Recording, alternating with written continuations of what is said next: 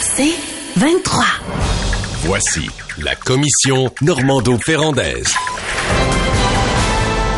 Alors, Alexandre Cormier-Denis qui devait témoigner devant euh, des parlementaires à Québec sur la consultation, dans le cadre de la consultation sur l'immigration, ben finalement, il s'est fait tasser par les députés après que notre collègue Fred Labelle, euh, hier matin, nous ait permis de découvrir qui est l'individu derrière des propos sur les Indiens, euh, sur les immigrants.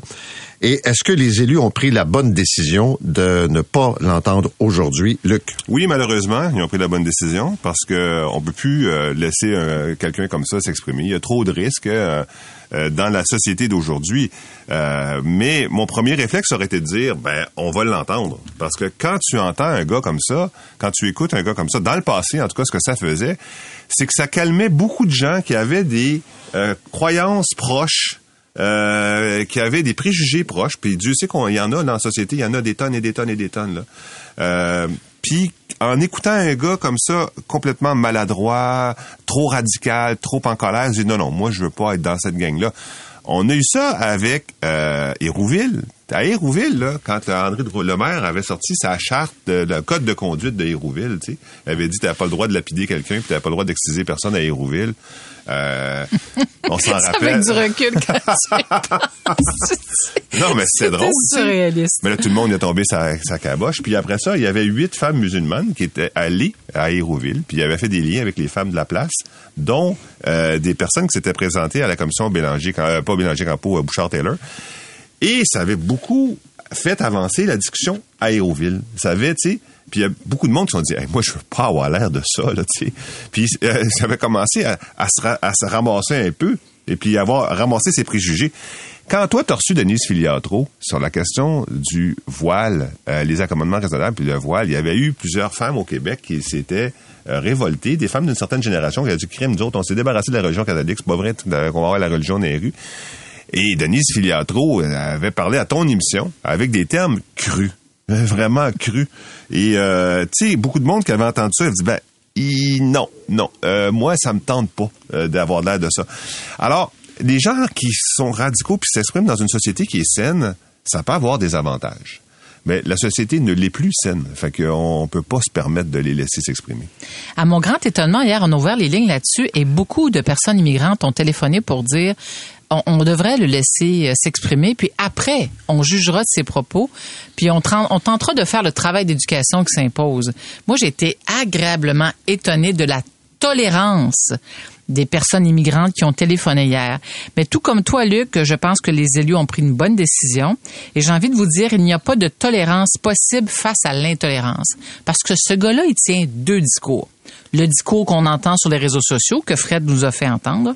D'ailleurs, ce type-là se définit comme un ethno-nationaliste. Il affirme euh, venir de la gauche patriotique, proche du Parti québécois. Mais là, je, le cite, là, mais devant la mollesse de la scène médiatique et politique de son pays, c'est-à-dire le Québec, il s'est rapproché des idées de la droite nationale. Alors, il a tenu les propos extrêmement euh, tristes et désobligeants. Là, bon, euh, il, qualifie le Québec d'une société à haut euh, quotient intellectuel qui vient de la civilisation, de la plus grande civilisation qui a jamais existé. Enfin, bref, je répéterai pas le reste parce que c'est épouvantable. Mais en ce qu'il a dit et ce qu'il a écrit, il y a deux mondes. Et je comprends qu'à l'Assemblée nationale, on n'y a vu que du feu. Le manifeste qui fait 38 pages au total, puis accompagné d'annexes, c'est vraiment, honnêtement, là, c'est bien fait. Il s'intitule Manifeste pour une politique d'immigration responsable. Je dis OK. Hmm. Le titre, ça va. Et le, son manifeste est dédié à nos ancêtres et nos héritiers. Bon, écoute, ça va, mais c'est sûr quelqu'un qui est le moindrement animé va peut-être se dire euh, il y a quelque chose peut-être qui cloche, tu sais. Sauf que quand tu lis le mémoire, tout ce qu'il dit, c'est que l'immigration euh, ben, hypothèque l'avenir de la nation canadienne-française. L'immigration, on nous a on nous a fait miroiter qu'elle allait régler nos problèmes de pénurie de main-d'œuvre, que ça allait nous permettre euh, de contrer le vieillissement de la population, alors que c'est pas ce qui s'est produit. Fait que quand tu lis une mémoire, honnêtement, euh, tu dis ce gars-là, il y a rien d'un, y a rien d'un coucou là, il y a rien de raciste, il y a rien d'un ethno-nationaliste, mais c'est avec la sortie de Fred et les extraits qu'il nous a fait entendre que là, ça a allumé des lumières à l'Assemblée nationale. Alors, il y a vraiment un double discours et ce genre de personnes, est ce genre d'individu là est extrêmement les gens sont sont extrêmement manipulateurs ils sont habiles ils savent manier le verbe souvent euh, puis ils nous en des petites vites là. mais ce qu'il dit essentiellement c'est que l'immigration euh, le moins possible. Ça doit pas devenir la première solution, ça doit devenir la dernière option. Et ce genre de discours, je sais que ça a un écho chez beaucoup, beaucoup de citoyens euh, au Canada, mais le problème, c'est le dérapage qu'il fait. Qui, qui, fait en sorte qu'on peut pas entendre un gars comme ça là-dessus. Luc, je suis d'accord avec toi parce que, en fait, a le discours et l'impact que ça produit chez certaines personnes dans notre voilà. société. Non, c'est ça. C'est- ça le problème, c'est que bon, euh, comme tu dis, le, le mémoire est, est totalement acceptable. Il y a d'ailleurs il y a plein d'organismes qui vont dire la même chose. Il y a 70 mémoires qui ont été déposées. Mais euh, l'ennui, c'est que dès qu'il y a un peu de haine, il y a des gens qui ont un aimant à haine en eux, malheureusement, puis qui vont la percevoir cette haine-là, puis qui vont dire, moi, je vais le régler le problème. Puis c'est là que tu as un coucou comme euh, Alexandre Bissonnette. C'est des gens qui se disent. Euh, c'est par moi que la solution passe. Tout le monde en parle, mais c'est par moi que la solution passe. Et là, ça donne. On a malheureusement, à cause d'Alexandre Bissonnette, on a changé. On n'est plus la même société naïve, innocente qu'on était. Là. On est une société qui doit prendre en considération qu'il y a des Alexandre Bissonnette et que ça peut se transformer en haine. Fait qu'on peut pas leur laisser. L'autre affaire, euh, c'est la, la pandémie. Avec la pandémie, on s'est rendu compte que tu peux avoir des gens qui ont euh, une chambre d'écho qui ne parlent qu'entre eux, qui a aucune possibilité d'entrer dans cette chambre-là, d'avoir un dialogue parce que notamment ils en retirent des profits d'une part. Euh, puis d'autre part, à cause des médias sociaux, ils ne parlent plus qu'entre eux. Fait que là, la société a changé encore. Là. Ouais. Et donc là, tu es face à un groupuscule. Puis là où on veut pas aller, mais par contre, moi, je, je considère qu'on est encore une société. On on n'est pas la France. Là. On n'est pas Non, dans non. un contexte où il y a des groupes organisés euh, qui transforment leur pseudo euh, attachement à une religion euh, pour en fait faire euh, de l'acquisition de pour euh, défendre des territoires puis euh, faire du commerce sur ces Tu parles du territoires communautarisme. Là. Ouais. Euh, mais en fait, euh, j'ajouterais qu'on peut pas tout dire sous couvert de la liberté d'expression, parce que souvent c'est l'argument facile. Il y a une tonne de jurisprudence, là, euh, charte des droits de la personne, code criminel, là, qui encadre ce que tu peux dire ou ne pas dire. Mais juste vous, vous citez un dernier extrait de son mémoire, page 21, il y a un, un paragraphe, plusieurs. En fait, il y a tout un une section de son mémoire qui porte sur la compatibilité civilisationnelle. Alors, tu lis ça. Alors, lui, ce qu'il dit, dans le fond, c'est qu'il faut accueillir des immigrants. Euh, il faut les sélectionner de manière à réduire les risques d'échec d'intégration économique, sociale, linguistique et culturelle. Ainsi, nous recommandons de miser en priorité sur l'immigration aussi des pays européens francophones, France, Belgique, Suisse. Fait que le gars, on s'entend, il veut sélectionner des gens de la même couleur que nous, euh, qui sur le plan culturel, sur le plan linguistique, qui partagent euh, nos mêmes valeurs. Fait euh, le gars, il peut pas être plus fermé que ça. La commission Normando-Ferrandaise. Est-ce que le Québec peut rattraper le niveau de vie de l'Ontario, Nathalie? Ben, il semblerait que oui, ça va nous prendre 15 ans. Mon Dieu, quel débat, hein? On se rappelait à micro fermé la déclaration de M. Bouchard en 2006. On est en 2023. Invitant les gens à travailler plus fort. Oui, exactement. Mais vous vous rappelez de la polémique que ça avait créé à l'époque, hein? Ah, il avait reçu une, écoute, une volée de bois vert, M. Bouchard. Pourtant, il y avait un fond de vérité dans sa déclaration. Euh, plusieurs années plus tard, on, on y revient. M. Legault en a fait un de ses chevals de bataille. À chaque annonce qu'il fait, il nous rappelle, euh, il nous rappelle son ambition comme une espèce de mantra. Euh, je regardais quelques statistiques. Euh, en fait, l'enjeu, là, l'enjeu, c'est pas compliqué. C'est qu'il y a de moins en moins de travailleurs actifs. Puis il y a de plus grand, un plus grand nombre de retraités. Euh, le taux de natalité est faible. La population vieillit prématurément au Québec. Alors, la question, c'est comment on va continuer de vivre avec un niveau de vie comme celui qu'on a actuellement et comment on va continuer de payer, euh, de, de se payer des services publics comme on s'en paie actuellement. Il faut rappeler que le Québec est une société extrêmement progressiste. Euh, on a un filet de sécurité sociale qui est très enviable, mais ça nous coûte de, beaucoup de bidous à chaque année. Là. Écoute, service d'assurance parentale, aide sociale, allocation familiale, régime d'assurance maladie, régime d'assurance médicaments, réseau de services de garde à l'ouest, là, ça finit plus de finir. Alors ça, c'est extrêmement coûteux. Au milieu des années 80, il y avait quatre travailleurs de 15 à 29 ans pour un travailleur de 55 ans et plus. En 2021, il y a un travailleur de 15 à 29 ans pour un travailleur de 55 ans et plus. Alors, le, Conseil du patronat du Québec propose au, premier ministre une feuille de route qui est pas étrangère à ce que le premier ministre a déjà dit là pour qu'on puisse effectivement atteindre euh, augmenter notre en fait diminuer notre écart de richesse et augmenter notre pour pouvoir augmenter notre niveau de vie. Euh, si euh, on pose ce débat-là sous l'angle en disant aux Québécois, vous allez devoir travailler un plus grand nombre d'heures par semaine. Oubliez ça, on a perdu la bataille. Les gens vont se, tout de suite vont se braquer. Parce que les gens disent, ben voyons donc, je travaille déjà comme un malade, je fais 40, 50 heures. Euh, j'ai pas assez d'une fin de semaine pour me reposer. Euh, hier, il y a un médecin qui nous a écrit pour dire ben non, faut pas travailler plus, faut travailler moins. Les gens font le- sont en burn-out. Euh, c'est vrai, c'est ça la réaction des gens. Puis l'autre réaction qu'ont les gens dans ce débat-là, c'est de dire qu'on les citoyens, c'est on paye déjà assez d'impôts.